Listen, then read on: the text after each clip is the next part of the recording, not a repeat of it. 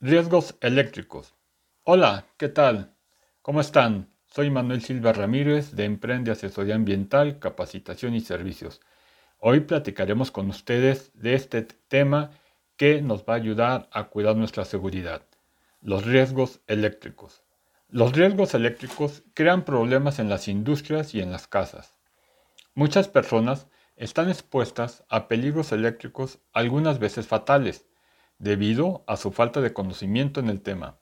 Los riesgos eléctricos muchas veces no están a la vista, pero incluso los ocultos deben tratarse con respeto. No hacerlo puede acarrear problemas, que van desde un shock eléctrico leve hasta una electrocución. Hay que tener en cuenta que la electricidad es un elemento esencial de la vida moderna. Literalmente, no podríamos vivir sin ella. Sin embargo, si no se le respeta, podría acabar con nuestra vida. ¿Cómo ocurre un shock eléctrico? La persona entra en contacto con ambos cables del circuito eléctrico.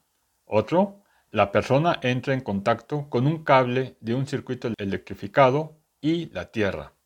Y por último, la persona entra en contacto con un elemento metálico que está caliente por contacto con un cable electrificado al mismo tiempo que está en contacto con la Tierra. ¿Qué severidad podemos tener de un shock eléctrico? Hay tres elementos primordiales que intervienen en la severidad de un shock eléctrico. La cantidad de corriente que fluye por el cuerpo, medida en amperios. El curso que sigue la corriente por el cuerpo. Y la duración de tiempo que el cuerpo esté en el circuito. ¿Qué podemos hacer para tener una corrección de los riesgos eléctricos? Pues tener un suficiente aislamiento, una protección, tener la conexión a tierra, implementos protectores contra electricidad y sobre todo prácticas de trabajo seguras. Los peligros eléctricos son serios.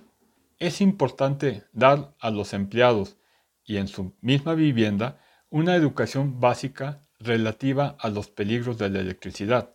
Los peligros que no están a la vista también deben ser tratados con respeto. Nunca se descuide cuando se trata de trabajar con electricidad. Trabajar tomando atajos o no ser cuidadosos puede ser muy peligroso. Diga a sus empleados y a sus familiares que señalen los peligros y los informen a los funcionarios y también en casa indicados de la compañía. Nunca deben intentar corregir el problema ustedes mismos o ellos mismos, a menos que no estén debidamente entrenados. Muchas gracias por escuchar esta plática sobre los riesgos eléctricos. Hasta luego.